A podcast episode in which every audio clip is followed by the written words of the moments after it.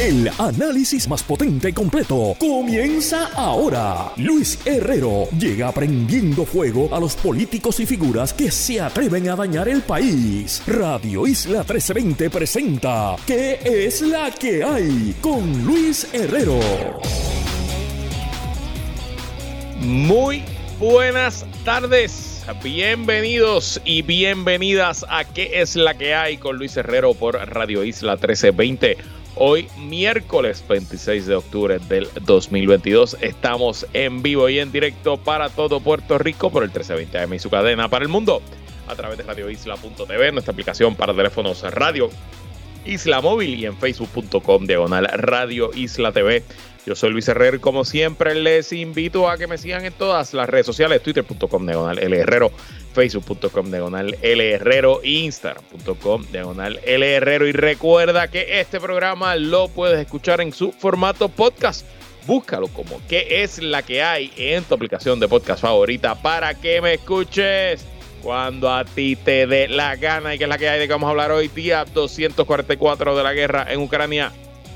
Y hablando de guerras, la guerra contra las mujeres en Puerto Rico tiene muchas dimensiones. Hoy hablamos de una de ellas. Regresa, lee conmigo para contarnos de la apertura de su biblioteca infantil este domingo.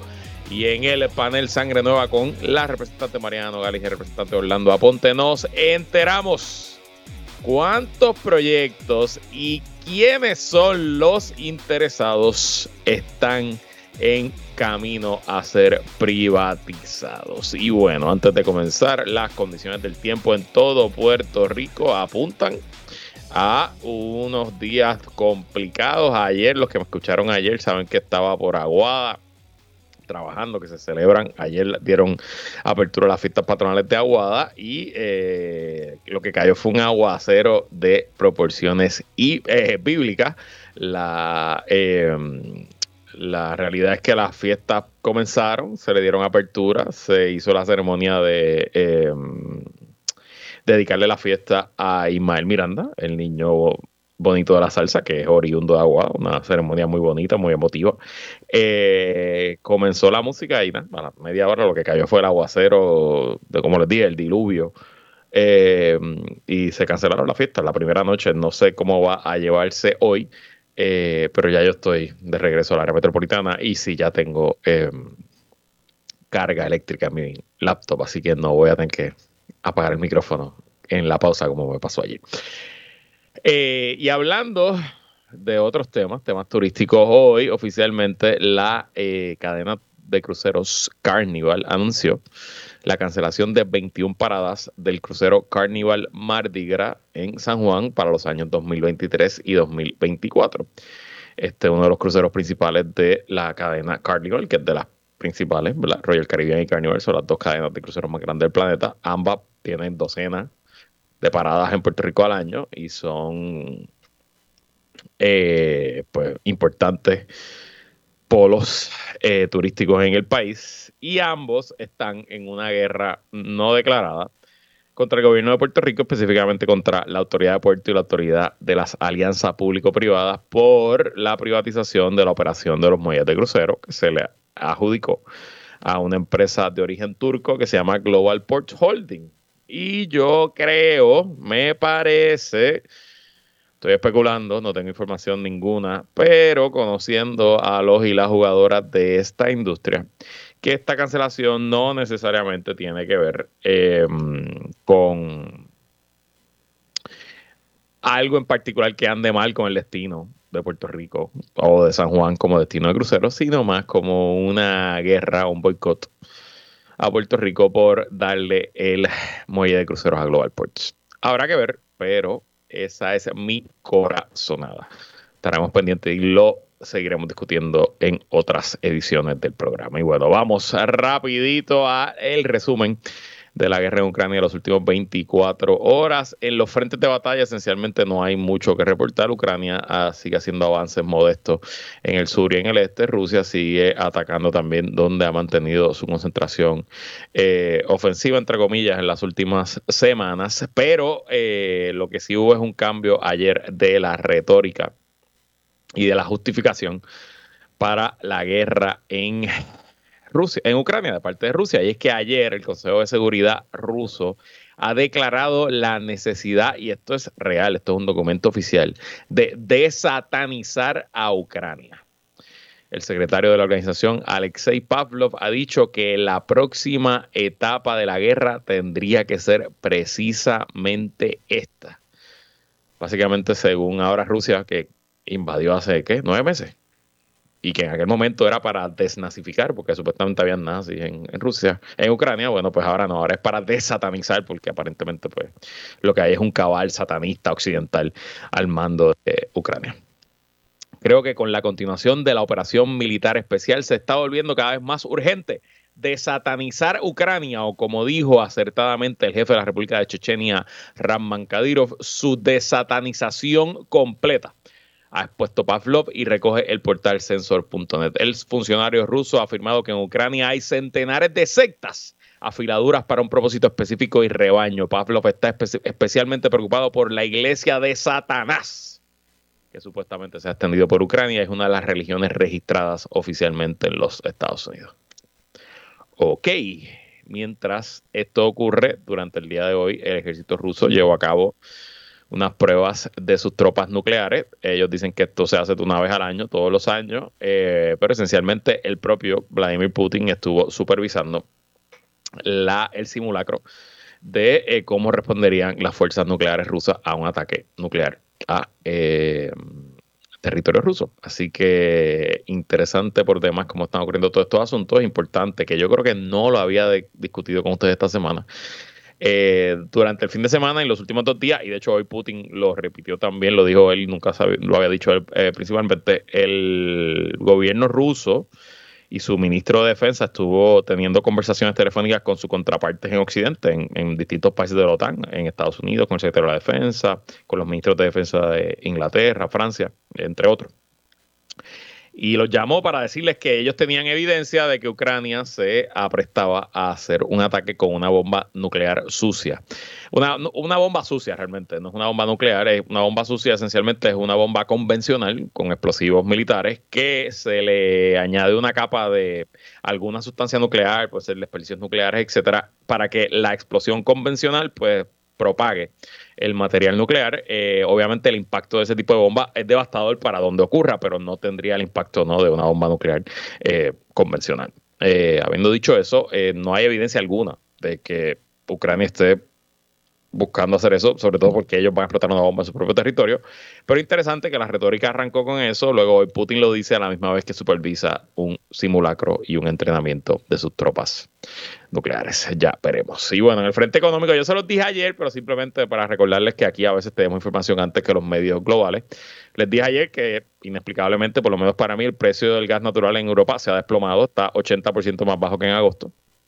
Y hoy, pues hay reportajes de CNN.com y del New York Times eh, confirmando lo que yo les dije ayer por aquí en qué es la que hay. Y en el frente diplomático, hoy no hay nada de noticias específicas de Rusia, sino de aliados europeos que han visto unos días medios complejos, específicamente el presidente francés Emmanuel Macron se reunió hoy, almorzaron en el, eh, la residencia de Macron, él y el premier, el canciller del gobierno alemán Olaf Scholz. Eh, hay distintas tensiones entre ambos países, aliados obviamente, las principales economías de Europa, eh, bueno, la Unión Europea, este, y eh, en parte están discutiendo porque Alemania dijo que quiere gastar 100 mil millones de dólares en modernizar su ejército, pero que no ha hecho ningún contrato con compañías francesas para comprar pues esas nuevas armas del ejército. También hay ciertas conversaciones, ¿no? De eh, Francia quiere que se le ponga un cap, un precio, un tope al precio del gas natural en Europa. Alemania no está tan interesado en ese tema. Y eh, todo esto ocurre a última hora porque se suponía que durante esta semana lo que se llevara a cabo era una cumbre entre ambos gobiernos, donde ministros de ambos gobiernos se sentaran a tener conversaciones a largo plazo sobre los temas ¿verdad? estratégicos de ambos países. Y esa cumbre se canceló a última hora y pues se sustituyó por un almuercito eh, entre ambos líderes, ambos ejecutivos. Un almuercito en París, yo no creo que sea malo para nadie, pero bueno. Mañana seguiremos hablando de la guerra ucrania aterricemos ahora en temas mucho, eh, en temas locales. El lunes Ayer también hablamos aquí de eh, los matricidios en Puerto Rico, hablamos del asesinato de eh, una mujer ah, y luego el suicidio del presidente de la Unión de Policía. Y sí, claro, los asesinatos, los feminicidios son el, eh, pues el factor más visible de la crisis, la epidemia de violencia machista que existe en Puerto Rico y que seamos honestos, ha existido desde básicamente la colonización de Puerto Rico. Siempre hemos sido una jurisdicción donde nos hemos destacado por matar mujeres. Y aunque el asesinato, el feminicidio es la consecuencia más violenta y la que quizás acapara más titulares, no es ni por mucho la única instancia donde hay actos violentos específicos contra las mujeres y muchas veces esos actos violentos quien los comete es el propio Estado. Y cuando se habla de cultura machista y se habla de eh, cíclico, cultura sistémica donde no cambian las cosas, en parte no solo tiene que ver por los feminicidios, de hecho no solo ni siquiera tiene que ver por los actos específicos de violencia de género, sino también por otros factores como el que vamos a discutir ahora. Esto es un artículo de la periodista del vocero Ayesa Díaz Rolón que detalla la poco, el poco personal que tiene Asume para atender los casos de pensiones alimenticias, sobre todo los casos atrasados. Y este eh, reportaje no surge porque la agencia haya hecho un comunicado de prensa, ni surge tampoco por una investigación del periódico como tal, simplemente surge porque ayer se celebró a cabo en el Senado una vista pública para confirmar a la designada por el gobernador Pelicio ser directora de Asume.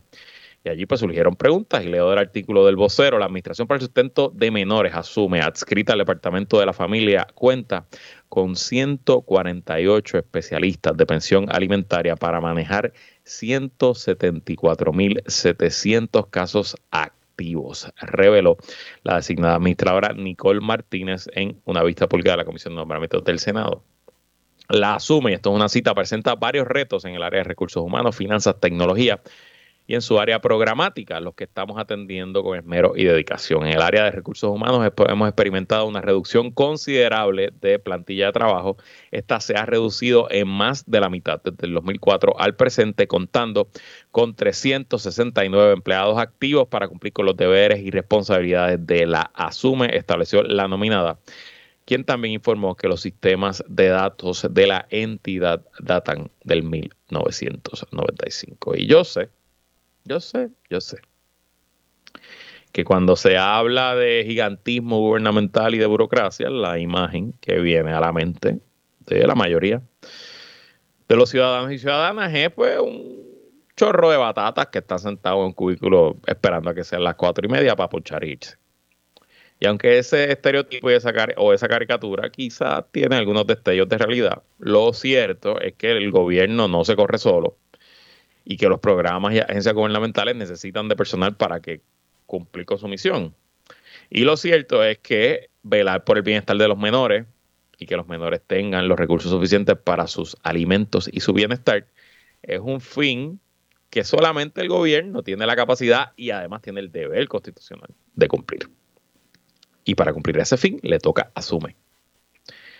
Y en el gobierno de Puerto Rico, que desde 2011 para acá, de 2010, desde la ley 7 para acá, se ha venido recortando drásticamente el personal en todas las agencias y que hoy las agencias, la inmensa mayoría, operan como asume, con la mitad o menos de sus empleados. Eso ha redundado en un deterioro palpable de los servicios gubernamentales.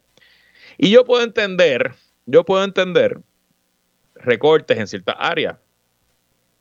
Uno siempre piensa en la publicidad, es verdad probable que el gobierno se tenga que anunciar tanto. Uno piensa en los contratos de tecnología, hay mucho abuso, mucho despilfarro. Pero en que los niños de familias divorciadas y de madres, porque oiga, seamos honestos, el noventa y pico por ciento de estos casos en asume es la madre la que tiene al, menor, no es el padre que recibe la pensión, es viceversa. Y que solamente hayan 150, 148 personas para atender 174 mil casos activos, pues es un acto de violencia contra las mujeres. Y es un acto de violencia contra las mujeres porque una mujer que sabe que si sale de una relación abusiva, una relación violenta, y que tiene un menor o varios menores en como producto de esa relación y sabe que su única alternativa para subsistir y que sus hijos tengan alimentos es, bueno, a través de una pensión. Pero no puede contar con el apoyo de la única agencia del gobierno con capacidad y poder para asegurarse que ella cobre la pensión de sus hijos.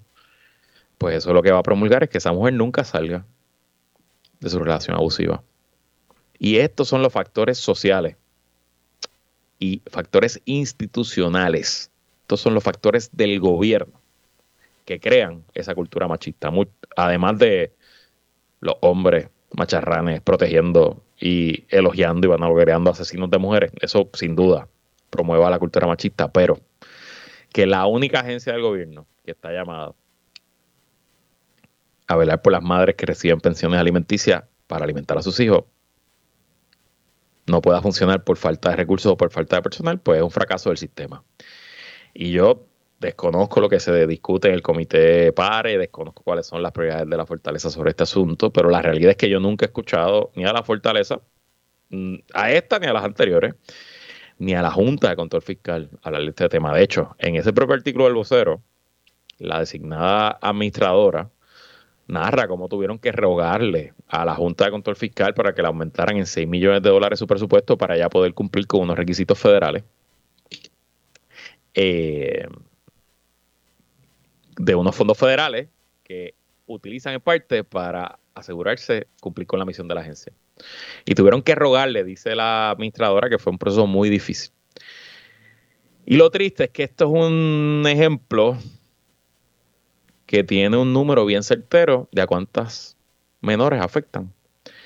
Y es que, regresando al artículo del vocero, a preguntas de la senadora Mariali González, quien fungió como presidente incidental de la comisión, la designada administradora de Asume estimó que unos 21.170 menores esperan porque Asume emita una orden de pago de pensión alimentaria contra los alimentantes. Vuelvo a repetir, 21.170 menores hoy, hoy en Puerto Rico, hoy, ahora mismo, ustedes me están escuchando, 21.170 están a la merced de una agencia y de una burocracia que apenas tiene 150 empleados para atender esas 21.170 querellas. O sea que esencialmente cada empleado tiene asignado ante sí, y por eso es que uno nunca hace matemática en vivo, 141 casos, 141.13 casos de pensión alimenticia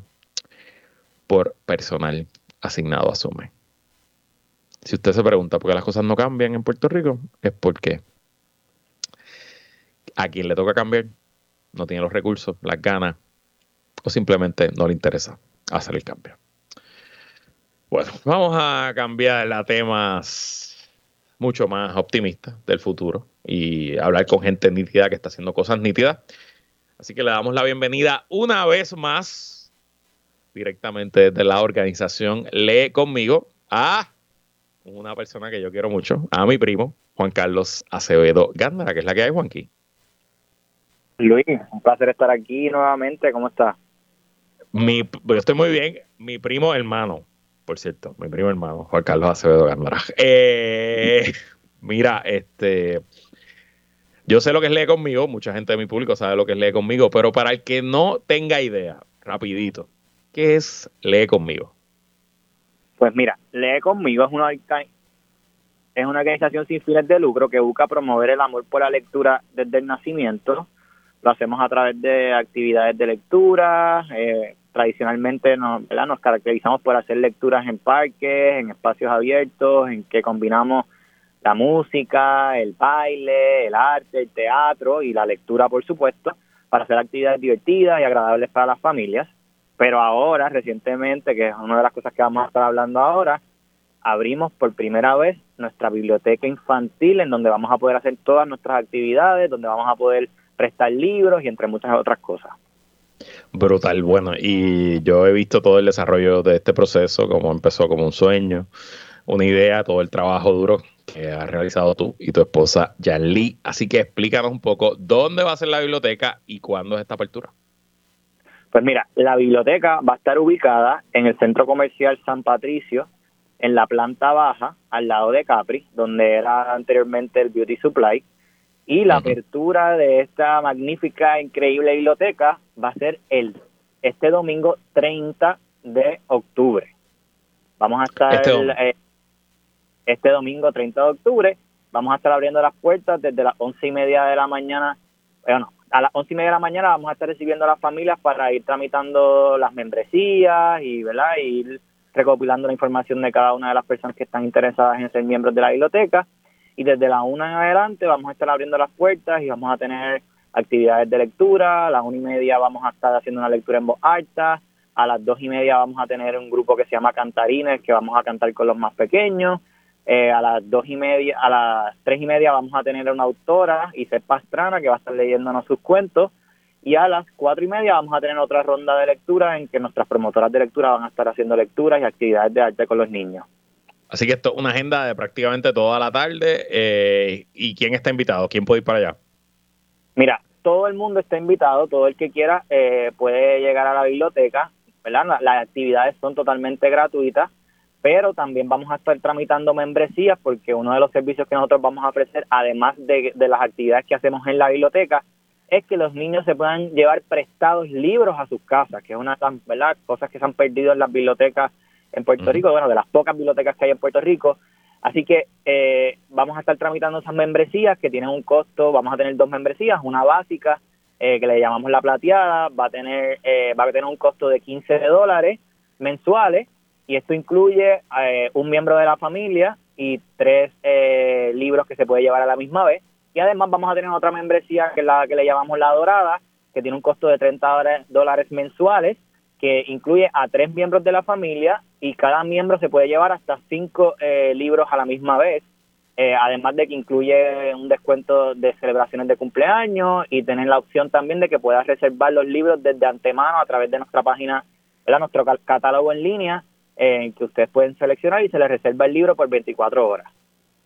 Eso suena brutal. Yo voy a estar por allí el domingo eh, compartiendo contigo con Yarly, con todas las personas que estén por allá. Y eh, para los que no puedan llegar el domingo o que simplemente eh, no siquiera vivan en Puerto Rico y quieran apoyar a Lee conmigo, ¿cómo podemos ser parte de adelantar a esta hermosa organización? Pues mira, nosotros a la misma vez que estamos ahora abriendo la apertura, estamos en el mes de, de nuestra campaña de donativos Así que agradeceríamos a cualquier persona que pueda hacer donativos, los puede hacer a través de ATH Móvil. Nos encuentran en la sección de donar como Lee Conmigo.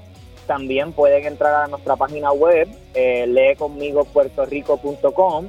Ahí pueden encontrar un, enlace, un botoncito que dice donar y ahí van a poder ¿verdad? Eh, hacer su donativo.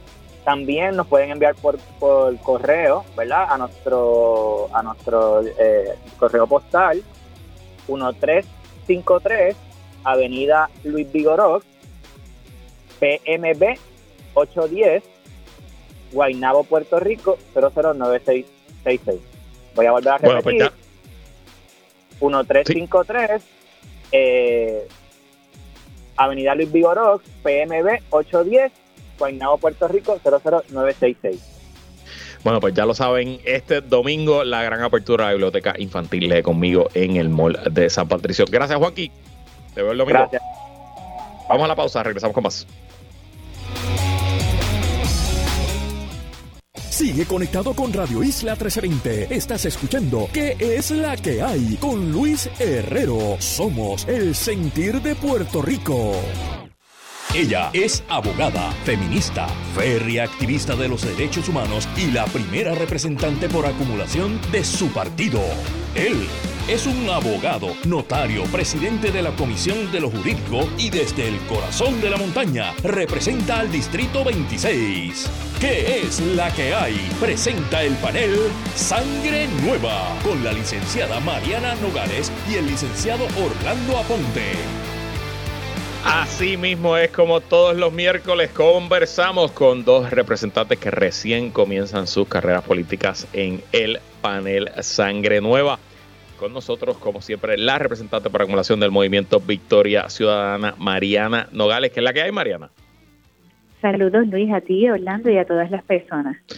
Oye, eh, me dijo un pajarito que se llama Facebook eh, que hoy cumples años, así que muchas felicidades. Muchas gracias. Este, espero que te regalen eh, cosas góticas y murciélagos. Entonces, eh, también con nosotros representando a los pueblos de Barranquitas, Orocovis, Coamo y Villalba por el Partido Popular Democrático, Orlando Aponte, que es la que hay, Orlando. Es la que hay, Luis. Saludos para ti, para la gente que nos escucha de Radio Isla y, y también para la compañera. También nos unimos en esas felicitaciones le decimos que cumpla mucho más. Y estoy seguro que también nuestro público se lo desea. Bueno, Mariana, empiezo contigo. Y por cierto, sé que tienes un foro y que nada más vas a estar con nosotros eh, ahora en este primer segmento. Luego de la pausa, yo sigo con Orlando. la semana pasada hablamos de eh, la privatización de ciertos bienes públicos, específicamente de eh, la controversia que había surgido alrededor del Parque de las Cavernas de Camuy, que nos enteramos la semana pasada que aparentemente hay una APP en camino y que como parte del proceso legislativo, entiendo que hoy o ayer el gobierno le entregó información a la Cámara de Representantes sobre el estado de las diversas APPs que están en proceso. Hablando un poco qué información hay en esos documentos y y qué cosas nos enteramos que no se sabían. Pues mira, eh, nosotros solicitamos que nos, se nos proveyeran todas las solicitudes de proyectos prioritarios que habían hecho las distintas agencias gubernamentales, con particular énfasis en la del Parque de las Cavernas del Río Camuy, eh, y también cuántas propuestas no solicitadas se habían recibido desde que se empieza esa, ese mecanismo Así que recibimos propuestas no solicitadas desde el 2017 hasta 2022. Siendo la del 2022, este, bueno, no, la del 2022 era un proyecto prioritario. Pero eh, pudimos constatar que en el 2022, antes de salir de la dirección del Departamento de Recursos Naturales y Ambientales, el secretario Machargo había enviado como proyecto prioritario una solicitud de evaluación para crear una APP en el Parque de las Cavernas del Río Camuy. Eh, y en efecto, eh, pues eso ha sido así y parece que se está evaluando. No solamente parece que se está evaluando, sino que ya hemos ido escuchando rumores de quién posiblemente esté detrás de este parque y se habla particularmente de Pan American Green, del dueño de Pan American Green. Eso es un rumor, yo no lo puedo constatar, pero lo voy adelantando. Yo, yo había escuchado, y te interrumpo, yo había escuchado a la gente de Toro Verde, los que manejan el parque allí en Orocovi, cerquita de casa de, Orlando. Sí, sí, sí, de las propuestas no solicitadas que están incluidas, hay una de Toro Verde para manejar el parque de las cadenas. Eso es correcto. Este... de eso, pudimos observar, es una cantidad, o sea, eh, la utilidad de alianzas público-privadas para la cual hemos sometido medidas para eliminarla. Es una agencia privatizadora. Y ahí okay. que ver, bueno, decenas de propuestas no solicitadas para privatizar el sistema de retiro de empleados públicos, para privatizar eh, eh, hospitales, para privatizar los cobros y la atención al público del Departamento de Hacienda. Eh, yo, ¿verdad?, publiqué esto en mi página completa. La información que nos proveyeron es incompleta, es solamente la primera o segunda página de estas propuestas no solicitadas, porque ellos alegan que el resto es confidencial, pero yo voy a solicitar ir allí a averiguar qué más es lo que, lo que no nos proveyeron. Interesante por demás, ¿no? Y el, el documento lo, compartiste en el, en el chat que tenemos de, producción. Y lo que voy a hacer es que voy a poner el enlace en mi cuenta de Twitter, twitter.com de el herrero, eh, para que la gente tenga acceso, pero en, efecto está ahí todas las propuestas detalladas una tras otra, es un documento bastante extenso, así que interesante por demás y ver. que... Eh, qué información surge de ahí. Y te pregunto, Orlando, ¿hay algo que te llama la atención en esa información que fue suministrada hoy? Pues sí, eh, eh ¿qué parece? Mm, Orlando, te perdimos. ¿O soy yo? Sí, yo, yo no lo escucho. Sí, creo que perdimos, creo que perdimos Orlando. La aprobación de la ley que la APP, eh, los cuales pues el, el partido de turno, en este caso el partido principalmente con Luis Fortuño, luego viste, vimos cómo esto se repitió más con Ricardo Rosselló, Wanda Vázquez, Pierluisi, tratan los bienes o el patrimonio del pueblo de Puerto Rico como un botín de guerra. ¿Qué te quiero decir? Que cuando van a privatizar cosas, hacen cosas específico a personas. Es como si, como decimos acá en Barranquita, como que se reparten el bacalao entre los mismos primos, entre los mismos donantes, entre los mismos cabilderos de estoy en contra totalmente de que en algunas áreas, especialmente cuando no se trate de servicios esenciales, la empresa privada eh, o eh, persona, ¿verdad? De su mm. No sé si Orlando está guiando para allá arriba, para Barranquita, y está teniendo problemas con la señal. Pero en lo que recibí, regreso Orlando, Mariana, un poquito cuéntanos de este foro que, del que estás participando y que se está discutiendo allí. Pues mira, el foro se llama Desaprendiendo nuestra relación con la materia, abordaje de la economía circular desde la salud ambiental. Y esto se está llevando a cabo en la Escuela de Salud Ambiental, la escuela graduada en el recinto de ciencias médicas, y estamos atendiendo la vinculación con eh, el reciclaje, pero también eh, el problema de los vertederos, de lo que nosotros conocemos con los vertederos, con la salud de la gente y cómo tenemos que aprobar proyectos como eh, uno que se ha presentado por el Caucus del Consenso para modificar y actualizar la Ley 70 de 1992, que es la que tiene que ver con el manejo de desperdicios eh, yo creo que es fundamental que nosotros atendamos los, la cuestión ambiental porque es parte de nosotros garantizar el derecho a la salud y el derecho a la vida de la gente. Eh, sabemos que Puerto Rico es un lugar que tiene 51 super, no 51 lugares de remediación según la EPA y 20 superfunds. Y todo esto tiene que ver con la contaminación y el mal manejo de, de los residuos, ¿verdad? Que se llaman residuos post-consumo ya no se le dice basura, ¿verdad? Porque entendemos que pueden ser eh, reutilizados, etcétera. En algunos casos, claro, hay desperdicios que son eh, peligrosos y necesitan un manejo particular. Pero en este foro, pues, se está hablando básicamente de la necesidad de nosotros tenemos eh, tener una economía circular. Eso quiere decir que lo que se produzca aquí o de que se venda aquí tenga una manera de reutilizarse o recuperarse y en última opción, ¿verdad? Este, disponer de ella, cosa de nosotros alargar la vida útil de los de los vertederos, pero también eh, evitar la producción excesiva de basura y la eliminación de ciertos materiales que realmente no tienen la capacidad de reutilizarse, por ejemplo, el styrofoam. Excelente y bueno, pues te, felicito por participar en ese foro. No sé si lo van a transmitir por internet. La verdad es que no sé. Si hubiese algún link queda grabado, lo voy a lo voy a compartir contigo.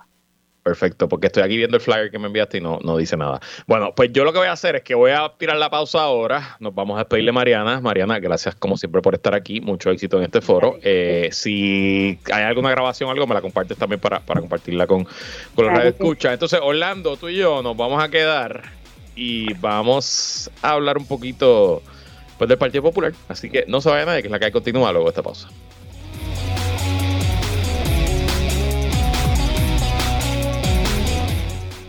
Sigue conectado con Radio Isla 1320. Estás escuchando ¿Qué es la que hay? Con Luis Herrero. Somos el sentir de Puerto Rico. Seguimos con el análisis en Radio Isla 1320. ¿Qué es la que hay? Con Luis Herrero. Regresamos y seguimos conversando ahora solamente con Orlando Aponte en el panel Sangre Nueva. La compañera Mariano Gales está excusada participando en un foro de temas ambientales. Y bueno, como me quedé solo aquí con Orlando, quiero aprovechar y eh, que hablemos un poquito del Partido Popular. Este, la realidad es que tras varias semanas álgidas, la discusión pública sobre lo que, lo que está ocurriendo en la colectividad ha quedado rezagada a un segundo plano tras los allanamientos de las oficinas de los primos del gobernador. Pero una cosa es lo que pasa en la discusión pública, otra es lo que está pasando en privado y me consta que hay una larga racha de reuniones, llamadas, listas de teléfonos, cabildeos, campañas, de parte y parte, algunos buscando que se derrote eh, la propuesta de nuevo reglamento del Partido Popular en esa asamblea que hasta ahora está citada para mitad de noviembre, un domingo si no me equivoco, eh, y de otros que quieren, bueno, pues que se apruebe Presumo, no hemos hablado sobre el tema, Orlando, más allá de verdad de coordinar los temas de lo que vamos a discutir hoy, eh, pero presumo que pues, tú estás siendo parte de esas conversaciones porque tú tienes voto en esa asamblea. Así que háblanos un poco, que, ¿cuál es el estado de las discusiones al seno del PPD? Sí, eh, antes de comenzar el importante tema, quería resumir, porque tuve problemas con la señal ahorita. Dale, dale, dale que sí. Si me permite, no, no voy a estarlo, pero eh, yo, yo te decía que en este asunto de la APP y la privatización de cosas, pues no podemos estar siempre en contra de, todo, ¿no? De cualquier propuesta, pero lo que no está bien es que cosas esenciales, nuestro sistema energético, por ejemplo, o educación, asuntos de que están involucrados la agricultura, seguridad alimentaria, eh, hasta la seguridad pública. No, no, no podemos pensar que con la privatización resolvemos todo. Y ese, yo creo que eh, esencialmente el problema atado al problema de la corrupción, al problema en que si se piensa que podemos llegar a una alianza público-privada, porque tiene que, la, experiencia es que el partido de gobierno, el partido no progresista, los líderes del partido no progresista, los funcionarios políticos, muchas veces ven cómo entonces se convierte en un negocio lucrativo para ellos y su allegado. Son los principales problemas. Ahora hablando y cambiando de tema, eh, el asunto de la de reglamento, me consta que el, mi alcalde de Villalba estuvo al frente de un comité en el cual participamos pues, los populares, e incluyendo la propia Cámara de Representantes, legisladores eh, eh, municipales, jóvenes, eh, alcaldes, y propusieron esencialmente una enmienda. Y ese fue el informe que entregó Javier Hernández, el presidente de la Asociación de Alcaldes de, de Puerto Rico, en el cual recomienda que se enmiende el reglamento a los fines de hacer más participativo y ser un partido más inclusivo y, por ejemplo, permitiéndole a un sector que en este momento no tiene representación en la Junta, que, que protege derechos, por ejemplo, de la persona LGBTQ+, o de personas que, que promueven los valores o que son organizaciones de base de fe, tengan también un representante allí. Eh, de la misma manera que eh, se expanda a empresarios, pymes, eh, personas que puedan organizarse ¿no? para adelantar temas económicos dentro de la cúpula del partido. A mí me parece que ese tipo de iniciativa en el cual involucremos más las personas, los jóvenes, los profesionales, eso es esencial para que el partido crezca problema creo que fue que eh, se aprovechó esa oportunidad para en alguna medida perpetuar la presidencia de eh, José Luis Dalmau. En la medida en que se enmienda el reglamento, se puede enmendar el reglamento para crear un comité ejecutivo que eh, erosiona la figura del presidente del partido y destaca la figura de José Luis Dalmau y de Tatito Hernández, porque prefiere que en el comité se propone que el presidente de la Cámara, junto al presidente del Senado y otros, son los que van a tener la dirección del partido. Y yo he visto, y, y, con el mayor respeto al señor presidente del partido, al presidente de la Cámara, eh, que tiene todo mi respaldo y mi apoyo como presidente de la Cámara, a nivel de partido, yo he visto una molestia a los populares sobre esa movida y he visto a Jesús Manuel Ortiz muy organizado, compañero doctor Ferrer, hasta otros compañeros que no son electos y que, y que están colaborando con esta iniciativa, Pablo José Hernández Rivera, la alcaldesa de Morovi, yo, yo tengo un, como un presentimiento de que el pueblo popular va a ir a esa asamblea, si es que no la siguen eh, moviendo y no sigan inventando, y va a derrotar esas enmiendas, aunque algunas de esas enmiendas eran buenas y las podemos retomar. Lo que no quieren es que se impida o se cree un impasse en el paso de batón natural que tiene que ocurrir dentro del seno del Partido Popular. Eh, me parece que yo esencialmente coincido con tu análisis. Eh, yo creo que el trabajo y, admito que no he leído el, borrador de reglamento ¿verdad? que produjo, que produjo el, alcalde de Villalba y el comité que presidía eh, Luis Javier Hernández, pero me consta de que fue un trabajo exhaustivo, que se visitó por todo el país, que todo el que quiso eh, participar pudo participar y de lo que conozco y de lo que he visto también de lo que el partido ha puesto en, sus redes sociales, de, de los detalles de las enmiendas, en general ahí no hay nada ahí que me disguste. Yo no estoy convencido de que es una junta que dirija el partido sea mejor que un presidente. Y eso son, pero eso son discusiones filosóficas, ¿no? Y eso son discusiones hasta mediante organización, no son discusiones ideológicas como tal. Pero también para mí es evidente lo que tú dices, la movida de simplemente congelar el balón y decir, presentándonos una imagen de reforma y de cambio, de que estamos modernizando la estructura, eh, en el lado público, pero en el lado privado, por, por atrás, lo que queremos es congelar el balón y simplemente que el 2023 pase sin que se defina eh, artificialmente quién va a ser el futuro liderato del partido. Porque como congelamos el balón, se mantiene la estructura como está y ya en el 2024 estamos todos en campaña, ¿no? Y estratégicamente, operacionalmente, también me parece un error porque el 2023 es el año para terminar el trabajo electoral, es el año para reclutar los candidatos y candidatas que hay que reclutar para los distintos puestos donde no hay alcalde, donde no se ganó la legislatura, etcétera, etcétera. Y eso, pues, ¿quién lo va a hacer?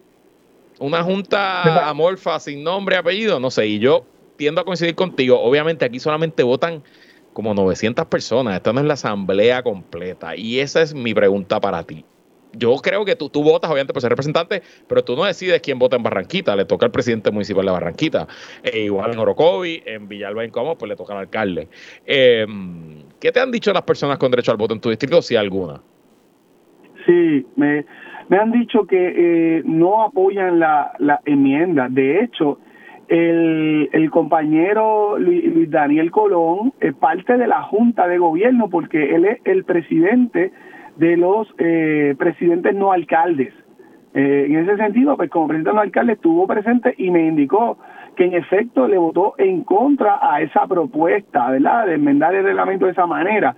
Eh, lo mismo sucede en, en los demás pueblos. El propio alcalde de Cuamo, mi distrito, saben la gente que lo escucha que también está Orocovi y está Villalba precisamente, pero el propio alcalde de Cuamo no está de acuerdo, así que yo creo que esto es algo, por lo menos en mi distrito me da la impresión de que eh, casi unánime no están de acuerdo con esa enmienda y yo creo que van a moverse, a activarse para eh, que no se aprueben y si eventualmente como parte del proceso de reorganización podemos actualizar ese reglamento que tampoco estamos hablando de un reglamento que lleva 20, 30 años, el reglamento eh, se aprobó hace como unos 10 años eh, bajo menos, menos, 2014, 2015, algo así. Exacto, eh, con Alejandro García Padilla, que a todas luces sí se pueden actualizar ciertas cosas, o se pueden temperar unas cosas, pero no puede ser eh, con el fin de eh, pues buscar poder o buscar mantenernos el poder o, o, abrazar a la abraza a su saldida, ¿verdad? Tiene que ser que si el el presidente se mantiene, no es no puede ser porque no había más nadie, o no puede ser porque, pues, mira, alguien tenía que alguien tenía que asumir el, el, cargo un tiempito en lo que se reorganiza el partido, no tiene que ser porque el pueblo salió a, a, votar y determinó que está en buenas manos o que hace falta lo que yo estoy seguro que hace falta dentro del Partido Popular, que es un pase de batón. Mire, la persona que lleva 20 años, 30 años en el seno del Partido Popular, en una eh, en un puesto político electivo y, sigue manteniéndose ganando, tiene mucho que aportar.